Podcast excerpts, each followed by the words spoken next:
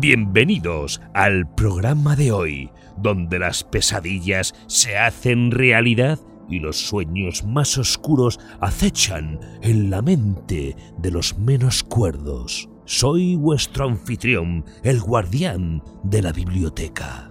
Y hoy os presento un relato decapitado que os dejará sin aliento. Medium de Pío Baroja.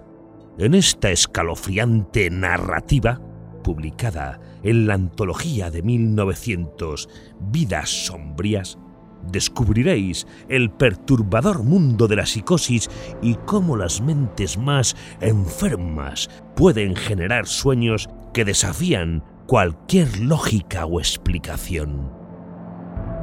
Acompañadnos en este viaje a través de los recovecos más oscuros de la mente humana, donde la realidad se desvanece y la locura se funde con el todo. ¿Estáis preparados para adentraros en la mente de los dormidos y descubrir los secretos que se esconden en sus sueños más profundos? Entonces adelante, la noche es larga y dormir es una actividad de lo más reparadora.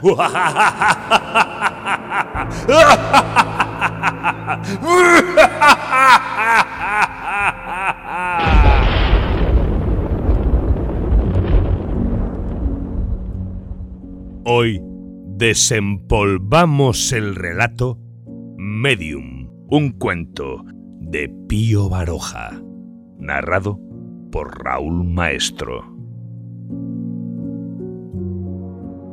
Soy un hombre intranquilo, nervioso, muy nervioso. Pero no estoy loco, como dicen los médicos que me han reconocido. He analizado todo, he profundizado todo y vivo tranquilo. El por qué no lo he sabido todavía. Desde hace tiempo duermo mucho, con un sueño sin ensueño. Al menos cuando me despierto no recuerdo lo que he soñado. Pero debo de soñar, no comprendo por qué. Me figuro que debo de soñar, a no ser que esté soñando ahora cuando hablo. En cualquier caso, duermo mucho, una prueba clara de que no estoy loco. Mi cabeza está vibrando siempre y los ojos de mi espíritu no hacen más que contemplar una cosa desconocida, una cosa gris que se agita con ritmo al compás de las pulsaciones de las arterias en mi cerebro. Pero mi cerebro no piensa y sin embargo está en tensión. Podría pensar, pero no piensa. Ah, os sonreís, dudáis de mi palabra. Pues bien, exacto, lo habéis adivinado. Hay un espíritu que vibra dentro de mi alma. Os lo contaré. Es hermosa la infancia, ¿verdad? Para mí, el tiempo más horroroso de mi vida. Yo tenía cuando era niño un amigo. Se llamaba Roman Hudson. Su padre era inglés y su madre española. Le conocí en el instituto. Era un buen chico. Sí, seguramente era un buen chico, muy amable, muy bueno. Y yo era huraño y brusco. A pesar de estas diferencias, llegamos a hacer una gran amistad y andábamos siempre juntos. Él era muy buen estudiante y yo díscolo y desaplicado. Pero como Román siempre fue un buen muchacho, no tuvo inconveniente en llevarme a su casa y enseñarme sus colecciones de sellos. La casa de Román era muy grande y estaba junto a la Plaza de las Barcas, en una callejuela estrecha, muy cerca de una casa en la que se cometió un horrible crimen. del cual se habló mucho en Valencia. La casa era triste, muy triste, todo lo triste que podía ser una casa. Y tenía en la parte de atrás un huerto muy grande, con las paredes llenas de enredaderas, de campanillas blancas y moradas. Mi amigo y yo jugábamos en el jardín, en el jardín de las enredaderas. Un día se nos ocurrió a los dos hacer una expedición por los tejados y acercarnos a la casa del crimen, aquella que nos atraía tanto por su misterio. Cuando volvimos a la azotea, una muchacha nos dijo que la madre de Román nos estaba buscando. Bajamos del terrado y nos hicieron entrar en una sala grande y triste. Allí, junto a un balcón, estaban sentadas la madre y la hermana de mi amigo. La madre leía, la hija bordaba. No sé por qué, pero sentí mucho miedo. La madre, con su voz severa, nos sermoneó por la correría nuestra y luego comenzó a hacerme un sinnúmero de preguntas acerca de mi familia y de mis estudios. Mientras hablaba la madre, la hija sonreía, pero de una manera tan rara, tan rara, tan rara. Hay que estudiar, dijo a modo de conclusión la madre. Salimos del cuarto, me marché a casa y durante toda la tarde y toda la noche no hice más que pensar en las dos mujeres. Desde aquel día esquivé como pude ir a casa de Román. Un día vi a su madre y a su hermana que salían de una iglesia, las dos enlutadas, y me miraron y sentí frío al verlas. Cuando concluimos el curso, yo ya no veía a Román. Pero un día me avisaron de su casa diciéndome que mi amigo estaba muy enfermo. Entonces fui y le encontré en la cama. Llorando y en voz baja me dijo que odiaba a su hermana. Sin embargo, la hermana, que se llamaba Ángeles, le cuidaba con esmero y atendía con cariño, pero tenía una sonrisa tan rara, tan rara, tan rara. Una vez, mientras le atendía, al agarrar de un brazo a Román, éste hizo una mueca de dolor. ¡Ah! ¿Qué te ocurre? le pregunté.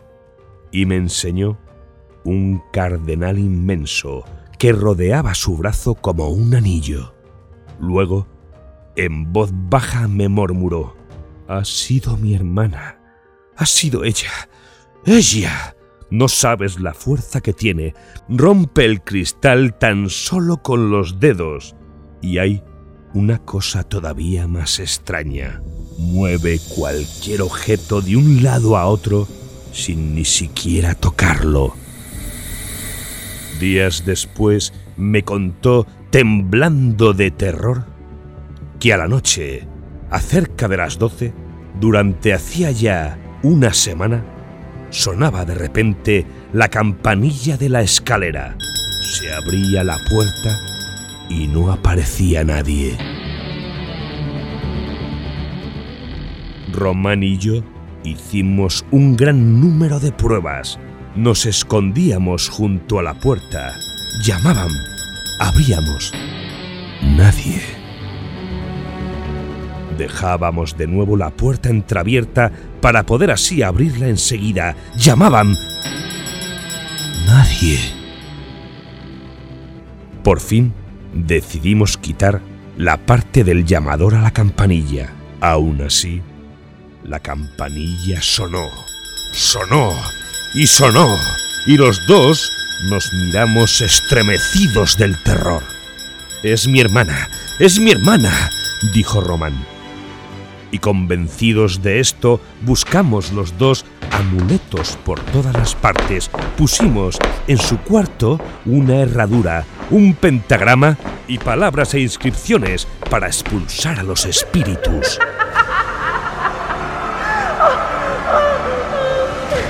Los objetos saltaban de un lado a otro y en las paredes se dibujaban sombras sin contorno y sin rostro. Román Languín decía, y para distraerle, su madre le compró una hermosa máquina fotográfica. Todos los días íbamos a pasear juntos y llevábamos aquella máquina en todas las expediciones.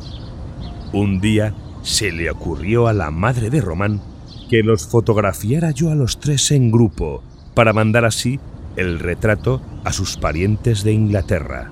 Román y yo colocamos un toldo de lona en la azotea y bajo él se pusieron la madre, su hijo y su hija. Yo enfoqué y por si acaso me salía mal, hice dos fotografías. Inmediatamente, Román y yo fuimos a revelarlas. Habían salido bien, eh, pero sobre la cabeza de la hermana había una especie de mancha oscura. Dejamos secar aquellos negativos y al día siguiente las llevamos a la reveladora para sacar así los positivos. Ángeles, la hermana de Román, vino con nosotros a la azotea. Al mirar la primera de las pruebas, Román y yo nos contemplamos sin decirnos una palabra. Sobre la cabeza de su hermana Ángeles se podía ver la sombra blanca de una mujer de facciones parecidas a las suyas. En la segunda prueba se veía la misma sombra, pero esta vez en distinta actitud, inclinándose sobre Ángeles como intentando hablarla al oído. Nuestro terror fue tan grande que Román y yo nos quedamos mudos, paralizados. Su hermana Ángeles miró las fotografías y sonrió, sonrió, sonrió. Eso era lo verdaderamente espantoso. Yo salí de la azotea y bajé las escaleras de la casa tropezándome, cayéndome y al llegar a la calle eché a correr perseguido por el recuerdo de la sonrisa de ángeles.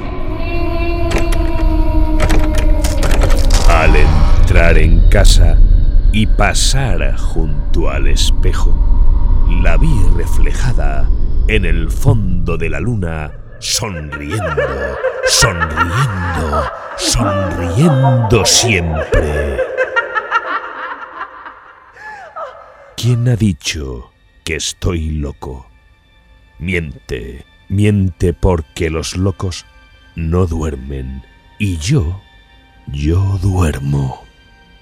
Claro, creíais que yo no sabía esto, ¿verdad? Los locos no duermen y yo, yo sí que duermo desde que nací.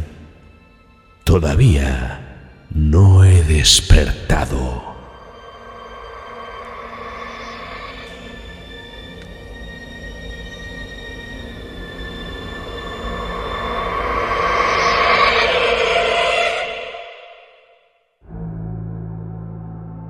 Espero que hayan disfrutado de este relato de Pío Baroja. En este viaje a través de la locura hemos explorado los límites de lo que la mente humana es capaz de soportar. Y hemos visto cómo los sueños más profundos pueden convertirse en pesadillas imposibles de escapar. Pero antes de que os vayáis a dormir, permitidme un último consejo. Nunca subestiméis el poder de la mente humana. Porque como habéis visto en esta historia, en lo más oscuro de la locura se encuentra una fuerza inexplicable capaz de generar las más terribles visiones. Y aunque pensemos que podemos controlar nuestras mentes, casi siempre es la mente quien nos controla a nosotros. Os deseo dulces sueños, o quizá no tan dulces, dependiendo de lo que os espere en las profundidades de vuestra propia mente. Hasta el próximo relato decapitado.